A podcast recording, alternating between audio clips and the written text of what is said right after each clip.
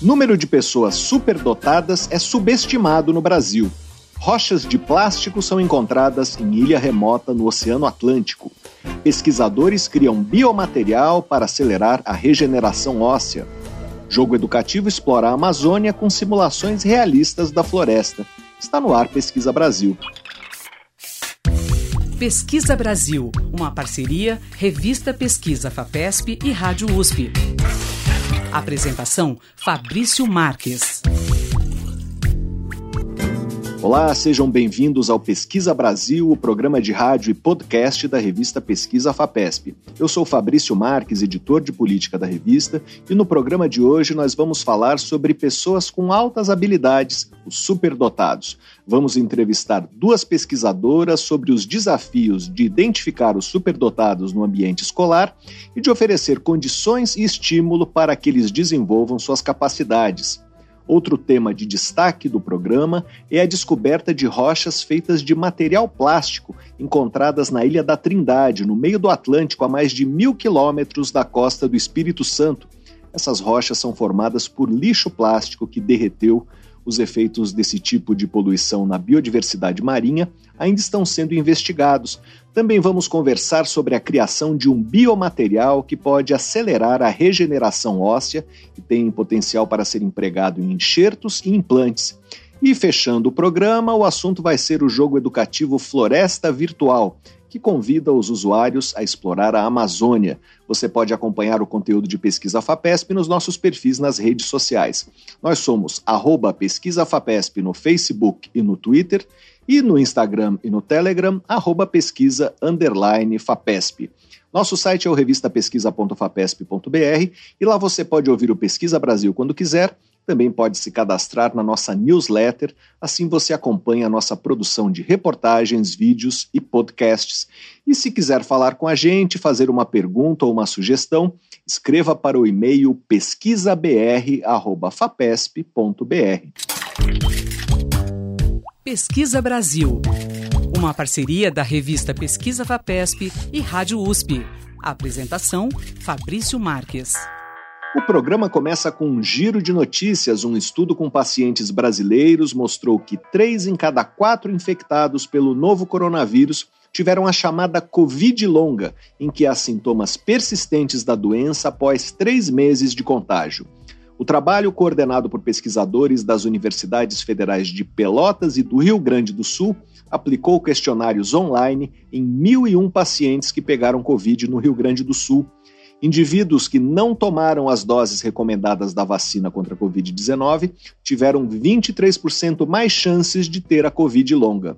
A incidência de Covid longa foi maior entre pessoas obesas, entre as que não faziam atividades físicas e entre as que tinham doenças crônicas, e foi menor entre as pessoas com maior renda. As mulheres tiveram mais Covid longa do que os homens e relataram com mais frequência sintomas de fadiga, queda de cabelo e dores de cabeça. O estudo divulgado pela agência Bore foi publicado em dezembro na revista científica Cadernos de Saúde Pública. Entre 2014 e 2022, o número de alunos que ingressaram em cursos de graduação no país aumentou de 3,1 milhões para 4,8 milhões de estudantes, mas nem todas as áreas do conhecimento avançaram. Microdados do Censo da Educação Superior do MEC, analisados pela Gerência de Estudos e Indicadores da FAPESP, mostram que, em cursos de áreas vinculadas às engenharias, o número de alunos ingressantes diminuiu de 469 mil para 344 mil nesse período. Já em computação e em tecnologias da informação e comunicação, houve um avanço de 146 mil para 410 mil ingressantes entre 2014 e 2022. Com isso, as áreas de computação e tecnologias da informação superaram pela primeira vez as engenharias em número de novos alunos. Cerca de 92 mil mulheres que fizeram aborto nos Estados Unidos no primeiro semestre de 2023 precisaram viajar para outro estado para realizar a cirurgia legalmente. Em período semelhante no ano de 2020, o número foi bem menor, de cerca de 40 mil mulheres. Os dados foram divulgados pelo Instituto Guttmacher, uma organização não governamental de pesquisa e de promoção de políticas públicas dedicada a temas de saúde sexual e reprodutiva.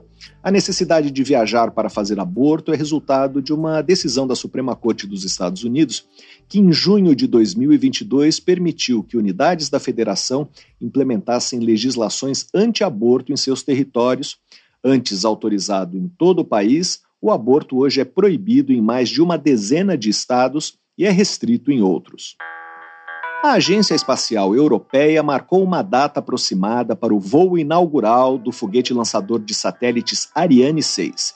Deve acontecer entre 15 de junho e 31 de julho de 2024, na base de Kourou, na Guiana Francesa, segundo anunciou o diretor-geral da agência, o astrônomo austríaco Josef Aschbacher.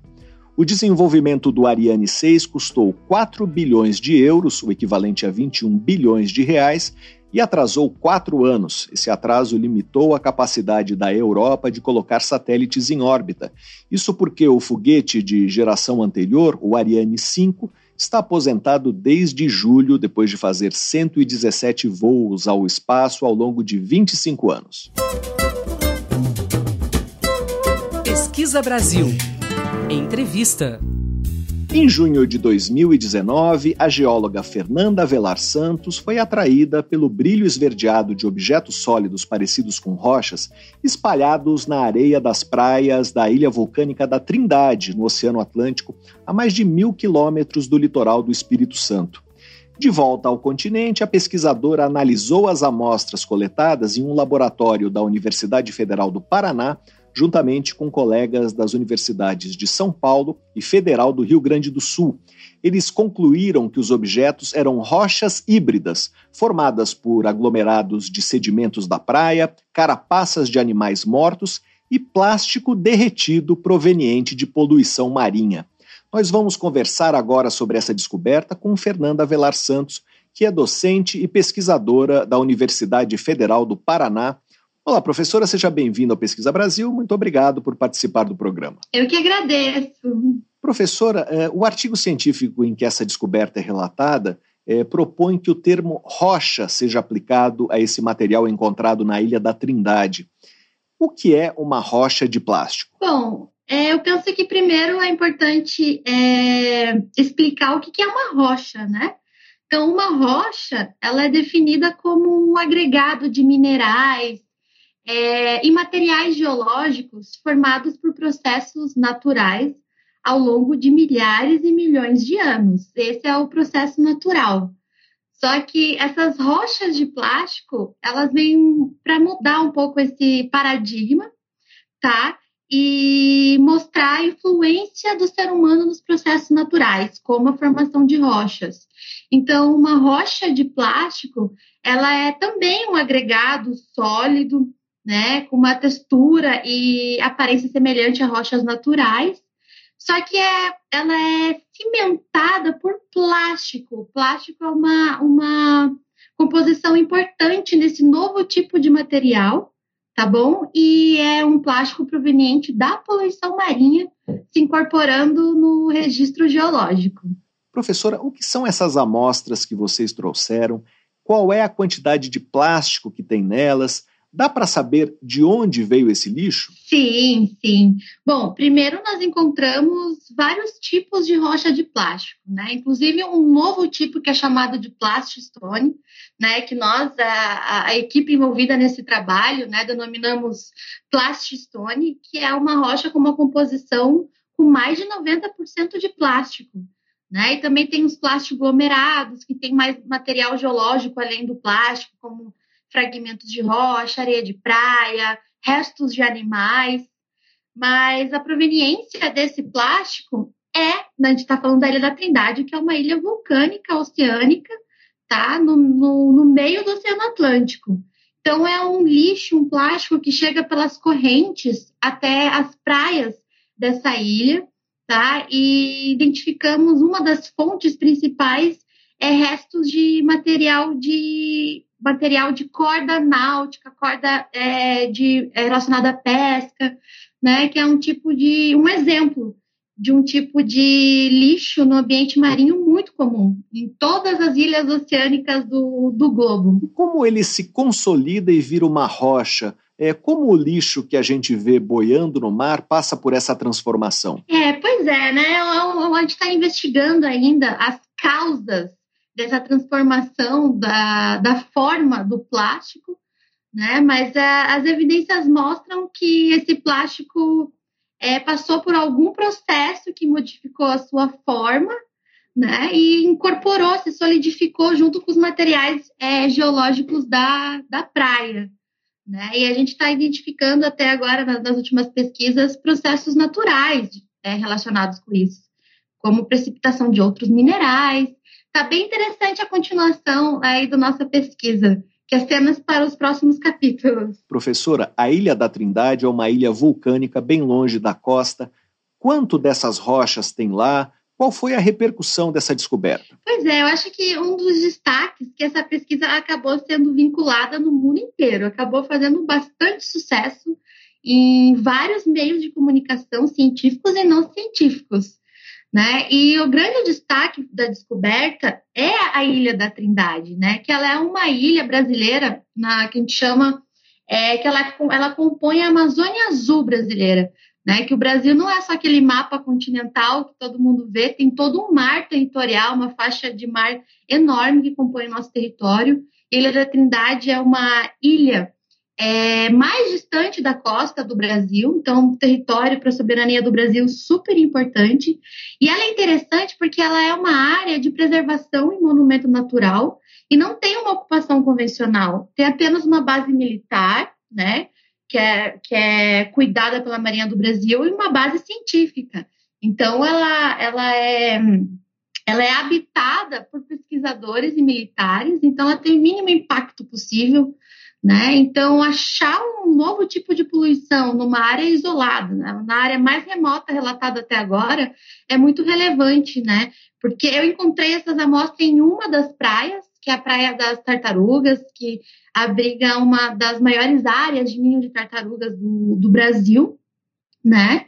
E só que, no entanto, não tem só rocha de plástico. Dá para observar é, em, to, quase todas as praias que chega lixo pelo oceano, né? Então, a Ilha da Trindade mostra o nível de poluição que, que, que chegou o oceano, tá? É, hoje em dia, né? Que até em lugares remotos você tá, é, é, possível observar o, esse lixo se transformando e se incorporando ao registro geológico.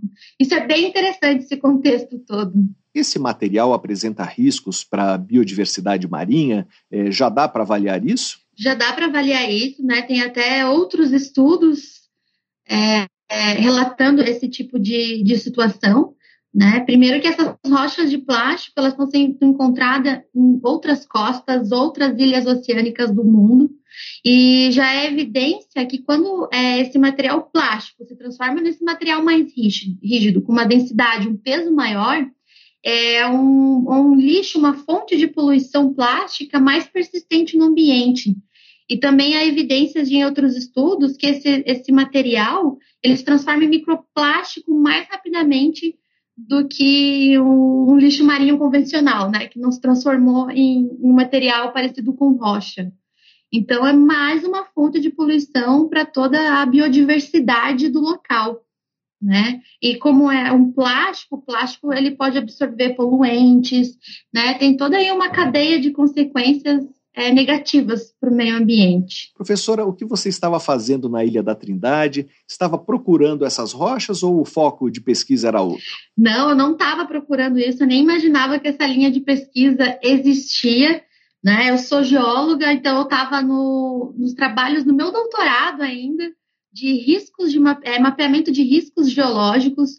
Então eu estava estudando a, as montanhas da Ilha da Trindade, a composição das praias, em relação a processos é, erosivos, de deslizamento, é, geologia ambiental. Na verdade, era um trabalho de geologia ambiental, né? E quem trabalha com o meio ambiente nunca olha para uma coisa só, costuma observar todos os elementos que compõem aquela paisagem.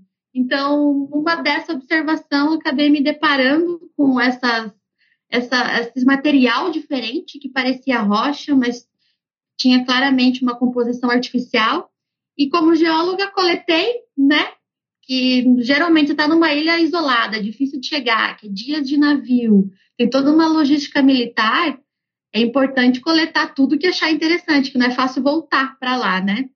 Então, acabei trazendo para o laboratório, toda a equipe aqui envolvida se interessou muito e acabou é, resultando em um trabalho, uma pesquisa bem interessante paralela às pesquisas de todo mundo envolvido. Professora, seu currículo Lattes destaca sua participação em diversas expedições científicas apoiadas pela Marinha e informa que você já navegou mais de 6 mil milhas náuticas, que corresponde a mais de 11 mil quilômetros. Que expedições foram essas? Por onde você esteve? Ah, pois é, primeiro que para participar de expedições científicas no Oceano Atlântico, né, você precisa ser um pesquisador vinculado a alguma universidade. Então, várias universidades federais têm projetos na Amazônia Azul, em parceria com a Marinha do Brasil. Né? Nós somos um projeto aqui do Laboratório de Estudos Costeiros da Universidade Federal do Paraná, do CNPq, né? que nós atuamos em todas as ilhas oceânicas do Brasil. Então, eu fui a pesquisadora é, incumbida de estudar a Ilha da Trindade, que é o território mais longínquo é, em relação à costa, né? Então, para você acessar essa ilha, são é, algumas expedições por ano que acontecem. São para você chegar até a ilha é apenas por navio, navio da Marinha, tá? Navio patrulha, navio da esquadra, já andei em vários tipos de navio, corveta que dá ali uns quatro dias só para chegar na ilha. E todas as expedições que eu fiz, eu acabei ficando mais de dois meses na ilha, né, lá na estação científica. Então, é, é bem interessante. Então, são, eu já fui quatro vezes para a Ilha da Trindade, acumulei muitas milhas náuticas, muitos dias de mar e muitos dias em campo, né? Como é estar em uma estação científica num lugar longínquo? O que dá para fazer lá, além de pesquisa? Pois é, é maravilhoso, porque a Ilha da Trindade é paradisíaca. Ela é bem semelhante a ilhas como Havaí, Ilhas Canárias, algumas ilhas da Grécia. Então, o lugar é maravilhoso e é uma ilha vulcânica. A ilha vulcânica que teve o último vulcanismo que cantou no Brasil tá? Então é, um, é muito recente, geologicamente é, é lindo. E o interessante é que para fazer pesquisa lá e acessar os lugares é trilhas. Então você faz trilhas o dia inteiro, né? É muito gostoso, tem várias piscinas naturais que dá para dar um mergulho pós-expediente.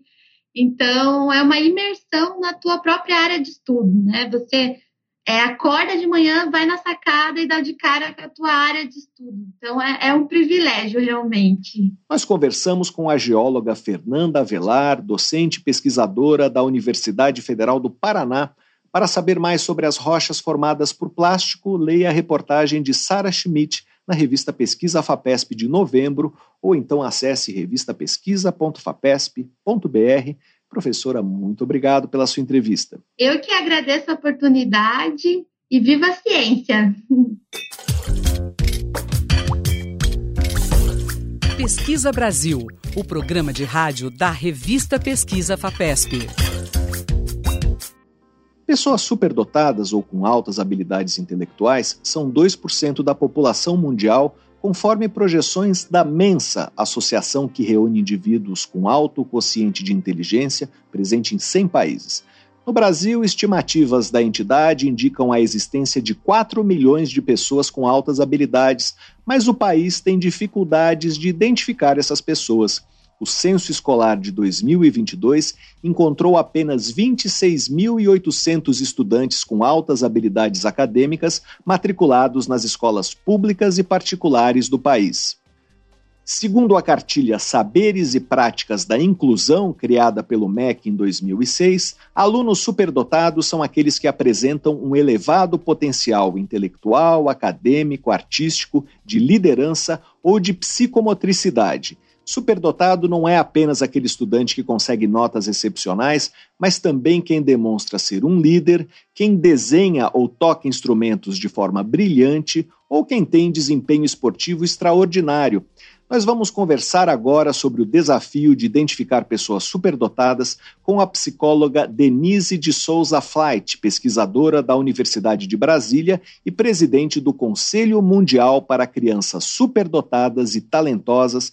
Olá, professora, seja bem-vinda ao Pesquisa Brasil. Muito obrigado por participar do programa. Obrigada, Fabrício. É um prazer estar aqui com você e com a nossa audiência. Professora, como identificar uma criança superdotada?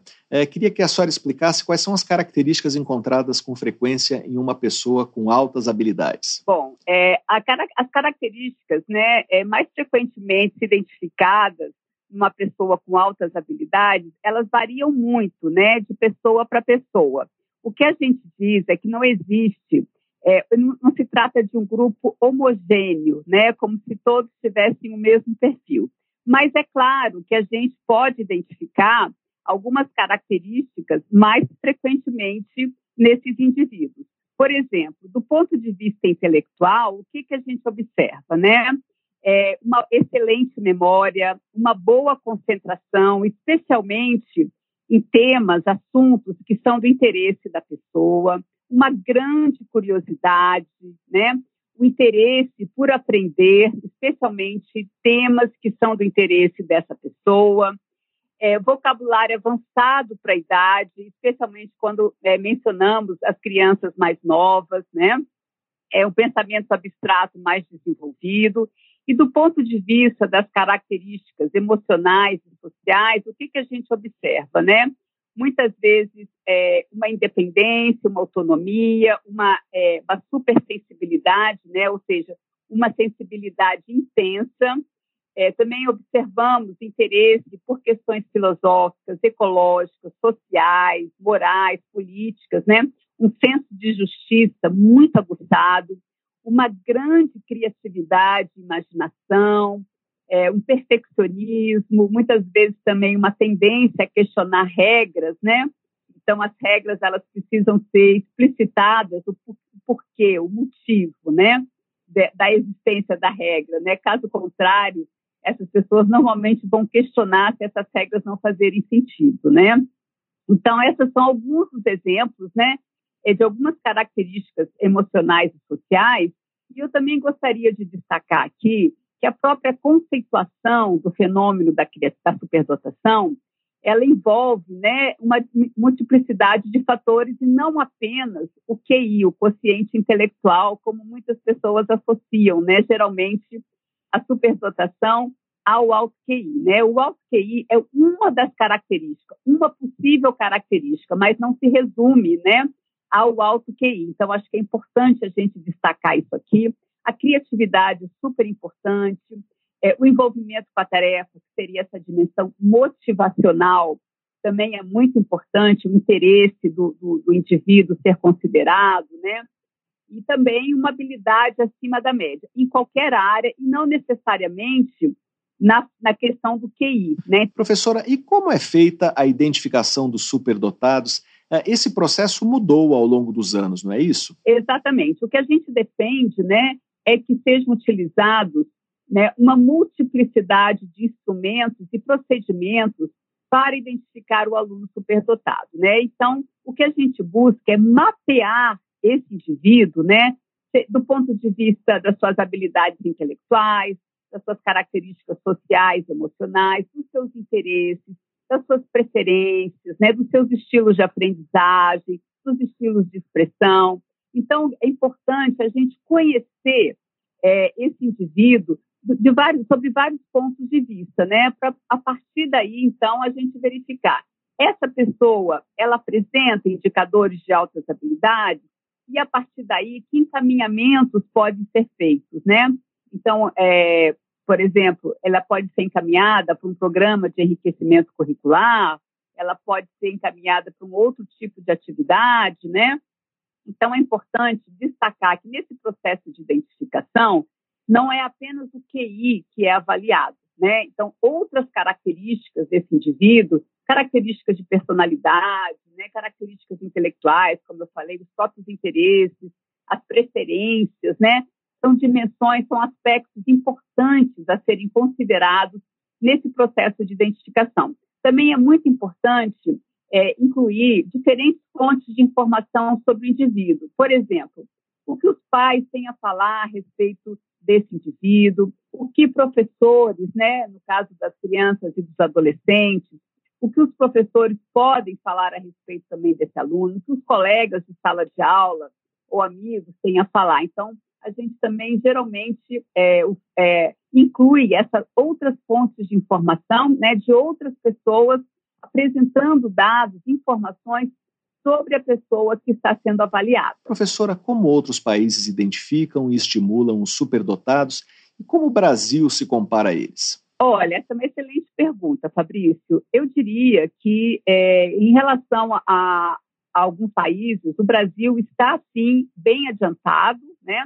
É claro, nós, temos, nós nos deparamos com uma diversidade nesse cenário mundial. Então, há países muito avançados, como, por exemplo, os Estados Unidos, que há muitas décadas investem é, nas pesquisas sobre superdotação, há muitos programas e serviços voltados para o aluno, né, para o estudante com altas habilidades. Então, alguns países da Europa também, como, por exemplo, a Holanda, a Alemanha, têm investido né, é, na educação, é, na identificação e educação é, dos estudantes com altas habilidades. A Austrália também tem, tem buscado né, investir nessa área. É, países da Ásia também têm se preocupado, países do Oriente Médio.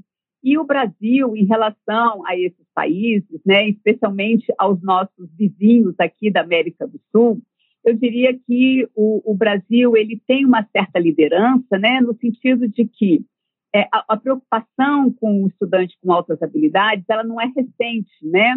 Então, desde o início dos anos 70, já há um investimento por parte do Ministério da Educação e de algumas secretarias estaduais de educação na educação é, do estudante com altas habilidades, né?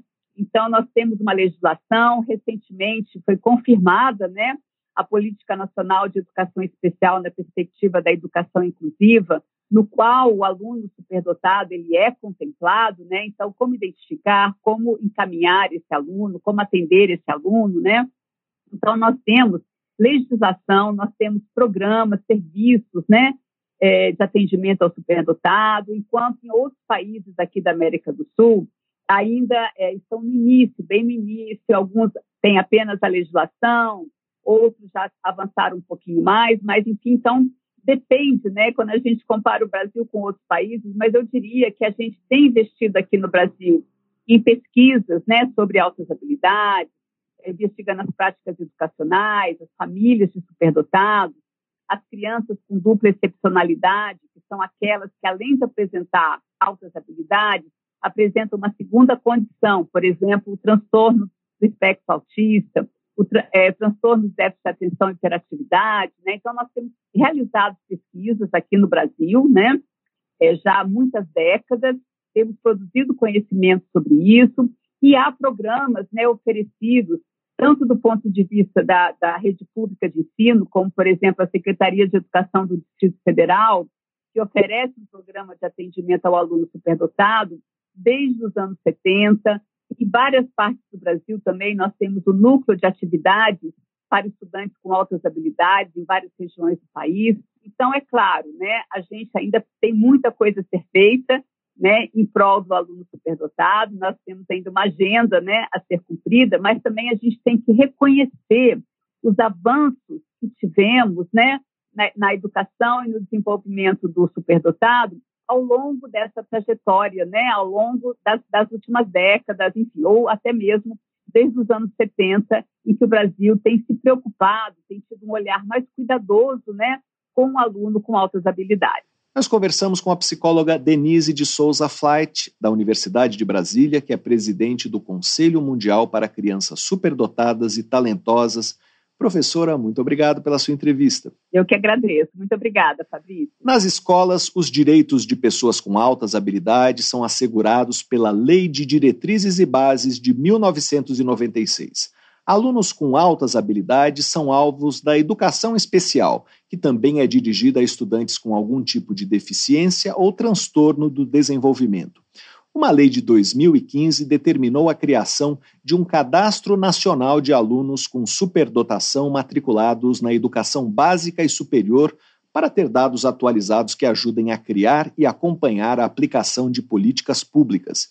Com base nas leis federais, cada estado é responsável por regulamentar como os alunos com altas habilidades devem ser atendidos nas escolas, incluindo a carga horária, os espaços e o tipo de atividade em que eles vão se envolver.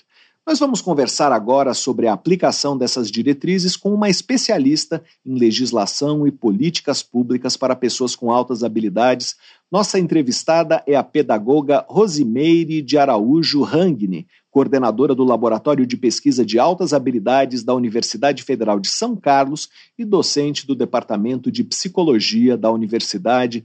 Olá, professora, seja bem-vinda ao Pesquisa Brasil. Muito obrigado por participar do programa. Oi, bom dia, eu que agradeço. Professora, como alunos com superdotação precisam ser atendidos nas escolas? Ah, esse grupo de crianças é alvo da educação especial, como nós falamos. Como esse atendimento é feito ele é feito de forma adequada? Sim, o, o público da educação especial se compõe pelo público das pessoas com deficiência, pessoas com transtornos globais de desenvolvimento e pessoas com altas habilidades de superdotação. Isso está contido na legislação brasileira, na Lei de Diretrizes Básicas da Educação Nacional e a, a legislação pertinente à educação especial. É, esse atendimento, claro, tem que ser é assegurado pela legislação né, brasileira, mas, Fabrício, nós percebemos que ainda nós temos número de matrículas em todo o Brasil, um número muito, muito baixo, porque a literatura especializada nos indica que pelo menos 10, 15% de qualquer população, se qualquer população, etnia, não, não importa qual é qual a diferença, é, essas pessoas podem é, apresentar esses, essas características de altas habilidades de superdotação. Então, nós temos matrículas no Brasil, segundo o INEP, segundo o censo escolar de 2022, nós temos 26.589 estudantes é, registrados, matriculados no censo.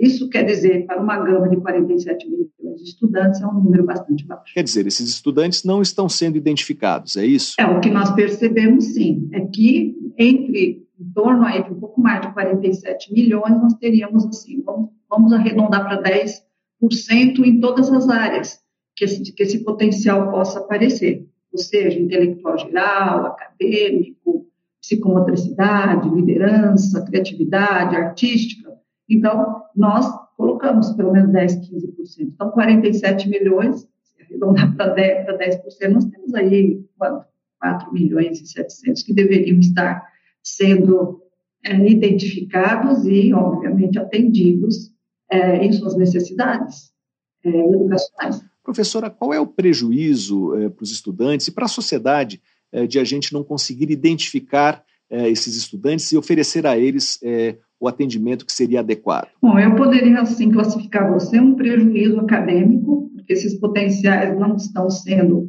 reconhecidos e desenvolvidos, é uma perda, assim, potencial enorme.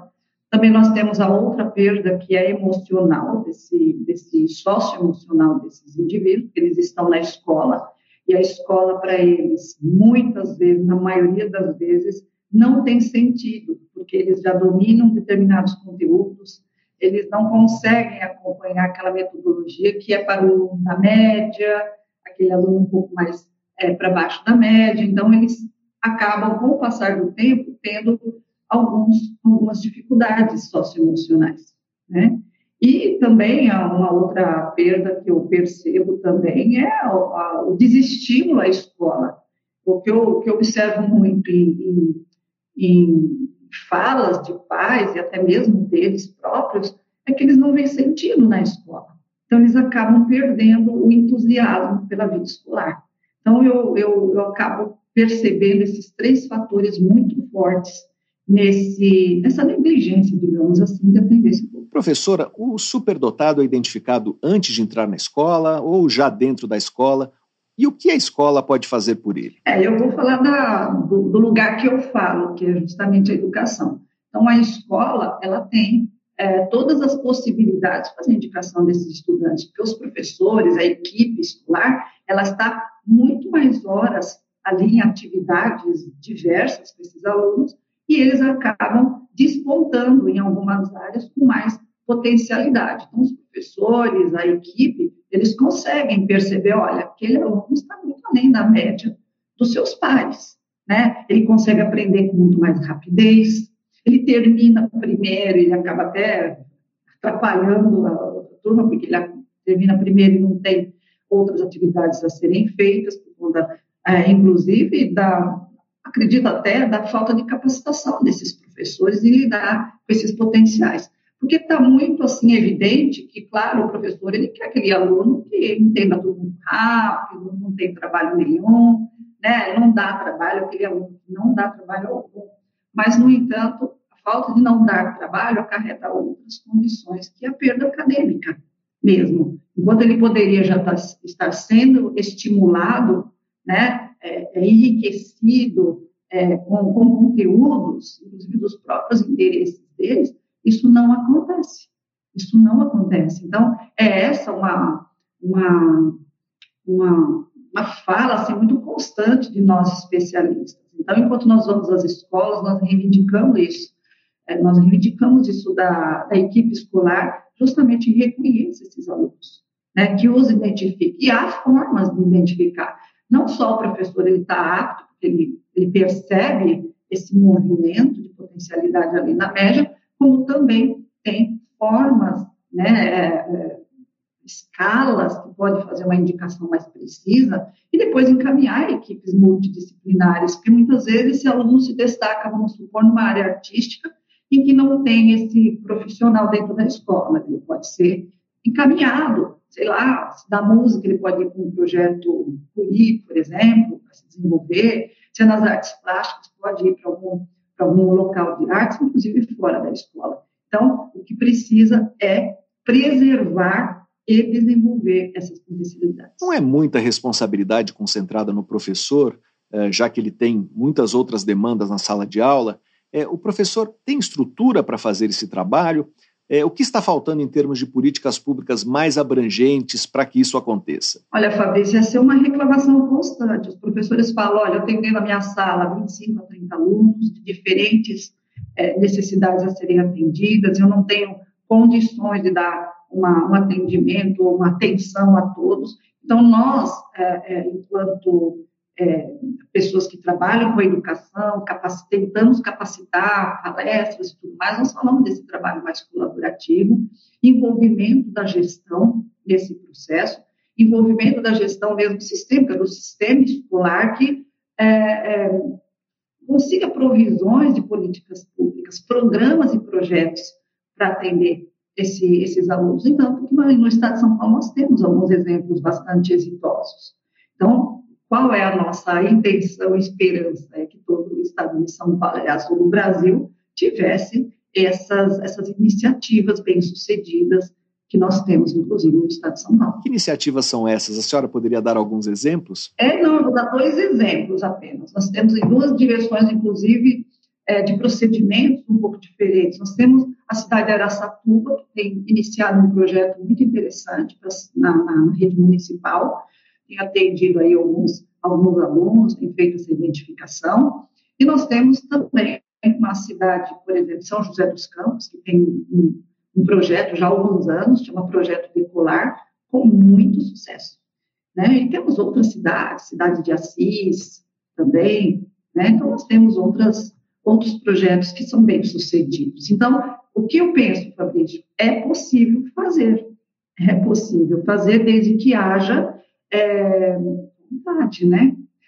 Que haja realmente é, essa, essa, essa iniciativa do sistema a, a atender legalmente, porque não, você não está pedindo nada além do que a lei preconiza. Professora, e qual é o papel das famílias? É, pais que achem que tem um filho superdotado podem fazer o quê? Olha, Fabrício, no caso dos, dos da família, a informação, uma informação é, de boa qualidade né, uma informação a gente vê que tem especialistas é, que estão agindo, falando, então uma, uma, informação de boa qualidade é importante para os pais. é, ultimamente eu tenho percebido, eu não sei se isso é muito bom, se tem muita positividade, porque eu fico pensando que a escola está deixando de cumprir as suas, as suas, uh, seus deveres. Mas a família tem procurado muito. A família percebe por conta de informações e está percebendo que seus filhos estão diferentes, às vezes até tem outros filhos, nossa, comportamento diferente, então acabam que procurando a escola, porque muitos deles não têm onde socorrer. Percebe que os filhos estão é, aborrecidos com a escola, estão estafados com a escola, então os pais começam a ter alguns problemas. Então é onde ele vai recorrer à gestão da escola, a professora, né? E, e essa, essa recorrência tem, tem tem sido muito, muito constante. Não é? Agora, o que eu percebo, é, Fabrício, é essa parceria que a escola tem que ter com a família, porque a família nem sempre ela tem, é, principalmente na rede pública, os alunos de baixa renda, eles não têm, muitas vezes, uma formação, uma capacitação, eles têm até medo do que está acontecendo, temor do que está acontecendo com seus filhos, né, que eles estão arredios à escola, então eles procuram a, a instituição educacional para falar, olha, está acontecendo isso, isso. Então, o que eu sempre sugiro, sempre, todas as vezes que eu vou à escola, converso com gestores, é que abracem essas causas da família. Não veja a família como é, importunando. Simplesmente leve, leve uma avaliação, veja como esse estudante está se comportando, por que, que a família está é, recorrendo dessa forma a eles. Então, eu penso que a escola tem um papel fundamental. Nós conversamos com a pedagoga Rosimeire de Araújo Rangni, coordenadora do Laboratório de Pesquisa de Altas Habilidades da Universidade Federal de São Carlos e docente do Departamento de Psicologia da Universidade. Professora, muito obrigado pela sua entrevista. Eu que agradeço e agradeço muito pela oportunidade de falar dessa temática. Para saber mais sobre o desafio de identificar e estimular os superdotados, leia a reportagem de Cristina Queiroz na edição de novembro da revista Pesquisa FAPESP ou então acesse revistapesquisa.fapesp.br. Você ouve Pesquisa Brasil. apresentação Fabrício Marques. Um novo biomaterial desenvolvido por pesquisadores da Universidade Estadual Paulista, Unesp, poderá ser útil em processos de regeneração óssea e tem potencial para ser usado, por exemplo, em enxertos e implantes. O material acelera a diferenciação de células que produzem ossos, que são os osteoblastos. Nós vamos conversar agora com o biólogo William Fernando Zambuzi, professor do Instituto de Biociências de Botucatu da Unesp, que é o responsável por esse estudo Olá, professor, seja bem-vindo ao Pesquisa Brasil. Muito obrigado por participar do programa. Eu que agradeço, Fabrício. É um prazer muito grande falar com você. Professor, antes de falar do biomaterial, eu queria que o senhor explicasse como é o processo de regeneração óssea e como são feitos os tratamentos em pacientes que precisam de enxerto atualmente. Olha só, Fabrício, essa é uma pergunta importante, né? até para deixar para grande grande público, né? entender que é um processo. O osso em lesões pequenas ele consegue se satisfazer ele, ele consegue estabelecer o seu próprio processo de regeneração sem qualquer intervenção cirúrgica. Mas quando nós temos, por exemplo, extensões na lesão, é necessário que você tenha uma intervenção de um profissional para que possa, então, facilitar né, que as próprias células, os próprios elementos do osso se componham e, e, e satisfaçam, então, através da regeneração, aquele tecido perdido. A opção de escolha, Fabrício, por questões óbvias, né, é, é, é o material do próprio indivíduo. Então é comum, por exemplo, né, a população sabe muito bem disso, né, que quando você tem uma lesão extensa, muitas vezes você tem um segundo sítio cirúrgico, onde o médico ou o dentista ele acaba tirando o material de uma outra região para colocar naquela, naquela região lesionada, né? Porque o material é do próprio indivíduo, não vai causar qualquer tipo de qualquer tipo de, de, de, rejeição, né? E ao mesmo tempo traz condições importantes ali para o processo de regeneração acontecer. Mas ao mesmo tempo, Fabrício, nem sempre essa quantidade e qualidade desse material se satisfaz. E é aí que nasce a importância né, de, de, das universidades brasileiras, das indústrias, dessa relação, muitas vezes, estabelecer novos materiais que possam acelerar esse processo de regeneração e, por que não dizer, trazer uma condição minimamente parecida com o tecido autógeno do próprio paciente. Então, esse é o grande desafio: é você buscar materiais sintéticos que preservem características básicas né, do material do próprio paciente. Esse é um grande desafio, viu, viu Fabrício? Professor, é, queria que explicasse o que é esse biomaterial desenvolvido pelo seu grupo e como vocês acreditam que ele poderá ajudar no processo de regeneração óssea. É, é, esse material ele segue esse caminho, viu, Fabrício? É um material que ele, ele parte muito da própria literatura, né? Então a gente tem a literatura científica, onde todos os pesquisadores do mundo todo, né, que desenvolvem os seus trabalhos, publicam, né, essa, esses resultados e através do conhecimento que nós tivemos né, do, do, que, do que é natural na regeneração. Né? Nós vamos estudar realmente o desenvolvimento ósseo. E a gente sabe que o desenvolvimento ósseo hoje, é, e aí não é o William que está dizendo, a própria literatura com outros trabalhos mostrando que o processo de hipóxia ele é um processo necessário durante mecanismos de desenvolvimento.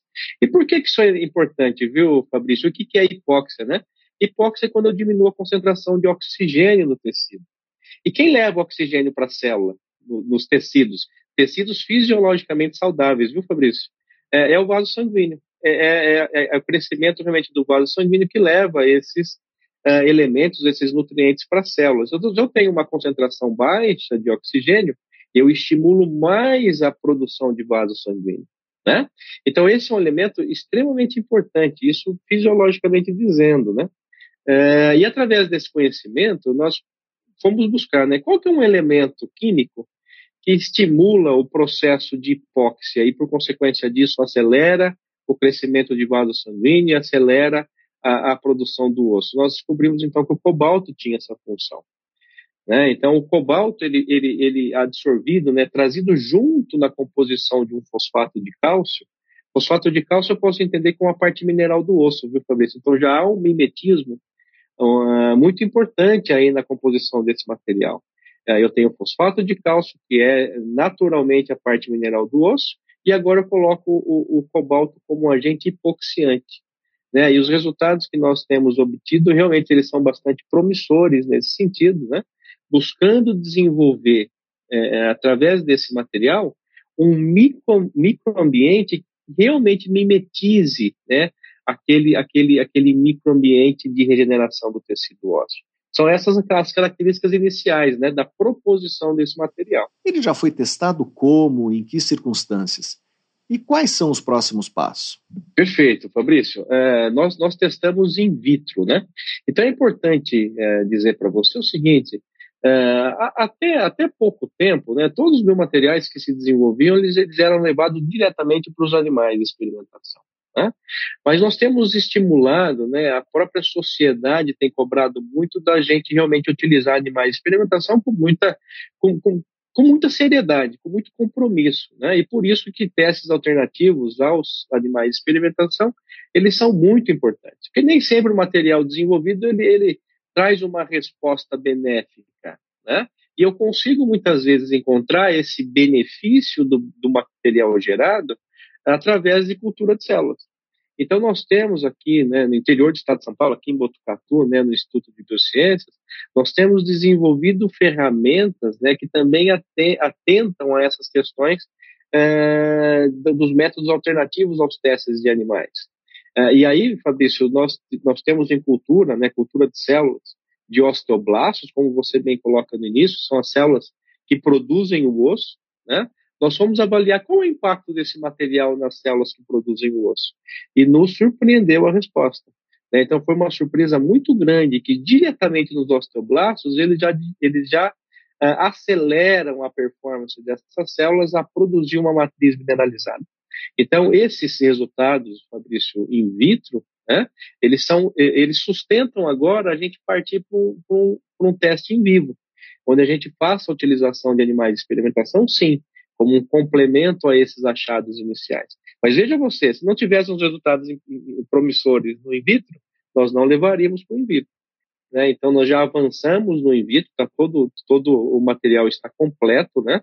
E, e, e nos garante aí que realmente é, o próximo passo é um teste num, num, rato, num camundongo, num coelho, né? E até muitas vezes se utiliza a cabra, né? Para que essa, esses resultados biológicos eles tenham esse desfecho é, em, em, organismos melhores organizados, vamos pensar assim, como é o caso desses mamíferos, como eu discuti com você. Professor, uh, se os testes tiverem bons resultados, quais são as perspectivas de uso experimental em seres humanos e, eventualmente, de uso comercial? A gente está falando de que horizonte de tempo? Olha, Fabrício, a gente tem acelerado muito esse primeiro, esse primeiro estágio, né? Então, esse primeiro estágio já está completo.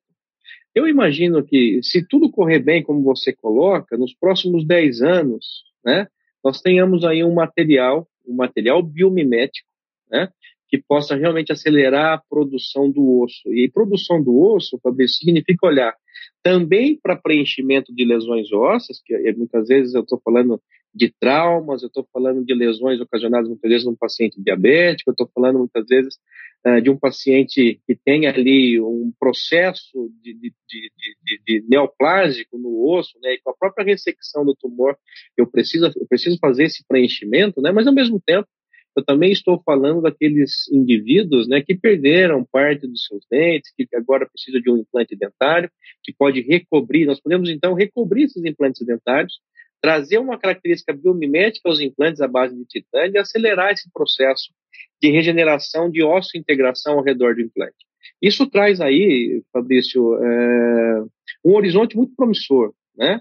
onde você, através da pesquisa nacional, da pesquisa feita no estado de São Paulo, né, podendo aí é, prover né, produtos que podem atender né, uma demanda da própria sociedade. E se, e se tem o selo do Estado de São Paulo, estou falando realmente de DT, né, uh, esse conhecimento e, ao mesmo, ao mesmo tempo, baratear muito o custo desses produtos para atender a maior parte da população que tem a necessidade né, desses, uh, dessas intervenções.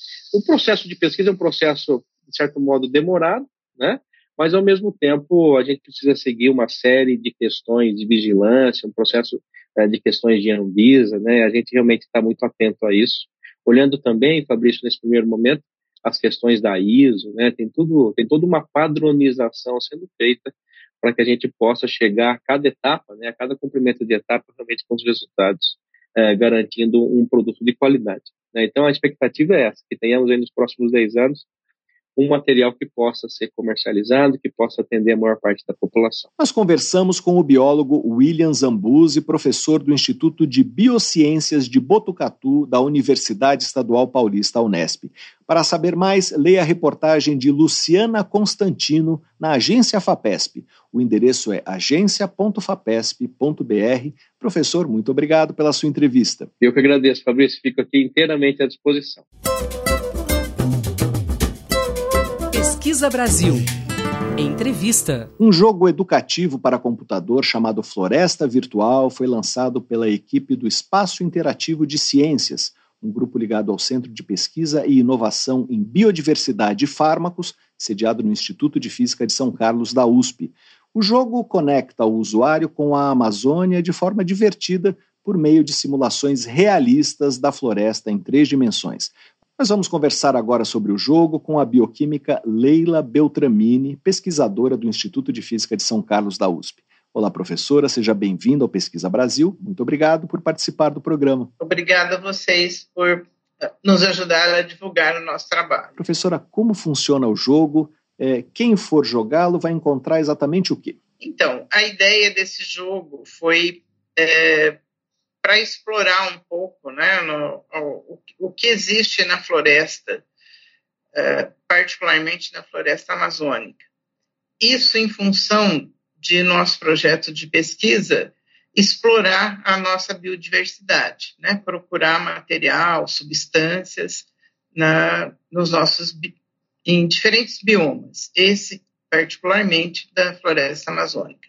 Então vou encontrar animais, árvores, uh, uh, animais de, de, assim, desde peixes, aves, mamíferos, né?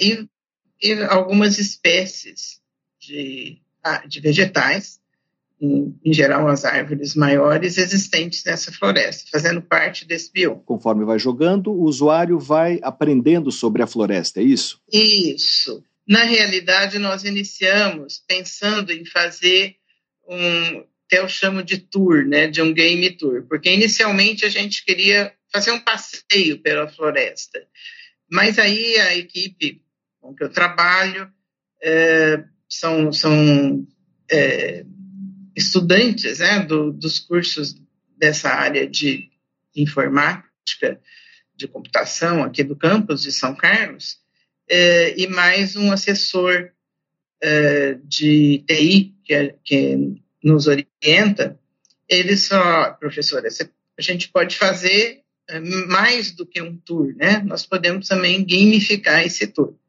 Então, eu até chamei de Game Tour, né? Sobre a floresta virtual, uh, é, esse projeto de uma maneira geral.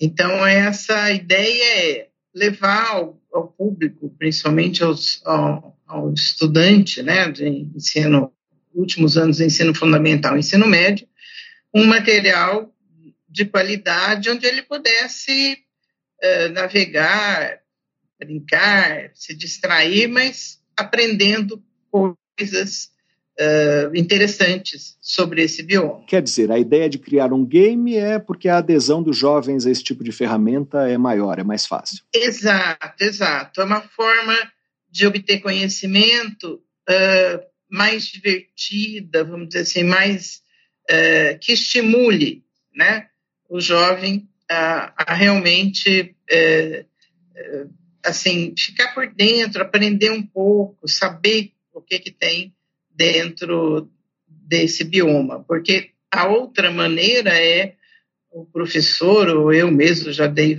algumas palestras de você ficar com slide e ficar mostrando, ah, esse bioma tem isso, tem aquilo. Então a ideia é fazer uma coisa mais dinâmica, que agrade mais aos olhos, né?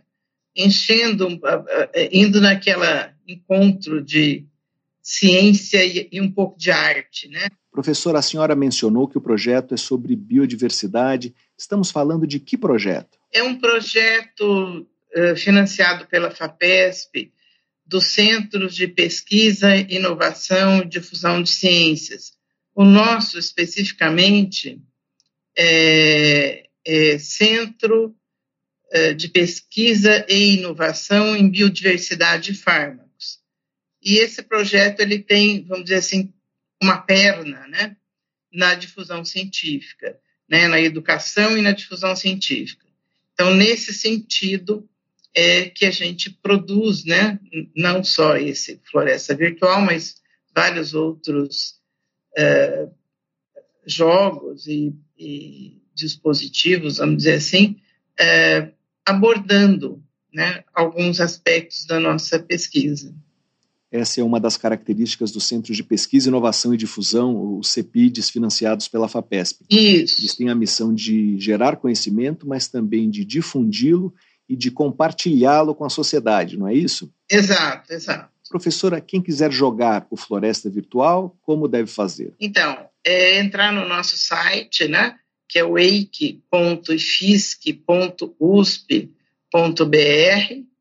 barra explorando a floresta amazônica e, uh, e jogar.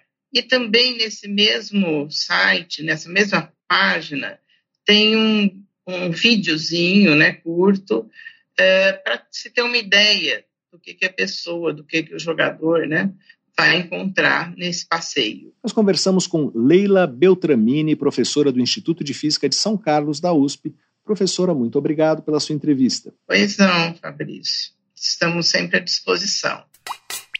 Você ouve Pesquisa Brasil. Apresentação: Fabrício Marques. Antes de terminar, uma última notícia: um estudo publicado na revista Scientific Reports concluiu que modelos baseados em inteligência artificial são capazes de predizer com quase 80% de exatidão as taxas de morte e a sobrevida de pacientes com câncer coloretal. Segundo os autores, os resultados indicam que essas ferramentas podem ser úteis para o planejamento de serviços de saúde e para orientar protocolos de encaminhamento de pacientes. Os tumores coloretais estão entre os tipos de câncer mais incidentes no mundo. No Brasil, são registrados por ano cerca de 44 mil casos novos, 70% deles nas regiões Sul e Sudeste. O estudo faz parte de um projeto apoiado pela FAPESP, que busca estratégias para controlar o câncer no estado de São Paulo e é um dos primeiros a realizar a predição da sobrevida de pacientes com câncer com base em grandes bancos de dados usando inteligência artificial. os pesquisadores avaliaram três diferentes algoritmos. Lucas Buch Cardoso, pesquisador do Núcleo de Sistemas Eletrônicos Embarcados do Instituto Mauá de Tecnologia, que é o primeiro autor desse estudo, disse à agência FAPESP que os três modelos alcançaram uma taxa de acertos entre 76% e 77%. O trabalho envolveu grupos da Fundação Oncocentro do Estado de São Paulo, da Faculdade de Saúde Pública da USP, do Hospital AC Camargo e do Instituto Mauá de Tecnologia. E aqui termina o Pesquisa Brasil de hoje. Para ficar por dentro da nossa produção de reportagens, vídeos e podcasts, você pode se cadastrar na nossa newsletter através do site da revista Pesquisa FAPESP, que é o revistapesquisa.fapesp.com ou então se inscrever no nosso canal no serviço de mensagens instantâneas Telegram. Procure por Pesquisa FAPESP ou arroba pesquisa underline FAPESP. Se você quiser falar com a gente, fazer uma pergunta ou uma sugestão, escreva para o e-mail pesquisabr.fapesp.br. O programa tem produção, roteiro e edição de Sara Caravieri. Eu sou Fabrício Marques, editor de política da revista Pesquisa FAPESP. Agradeço muito pela audiência e até a próxima. Você ouviu Pesquisa Brasil, uma parceria da revista Pesquisa FAPESP e Rádio USP.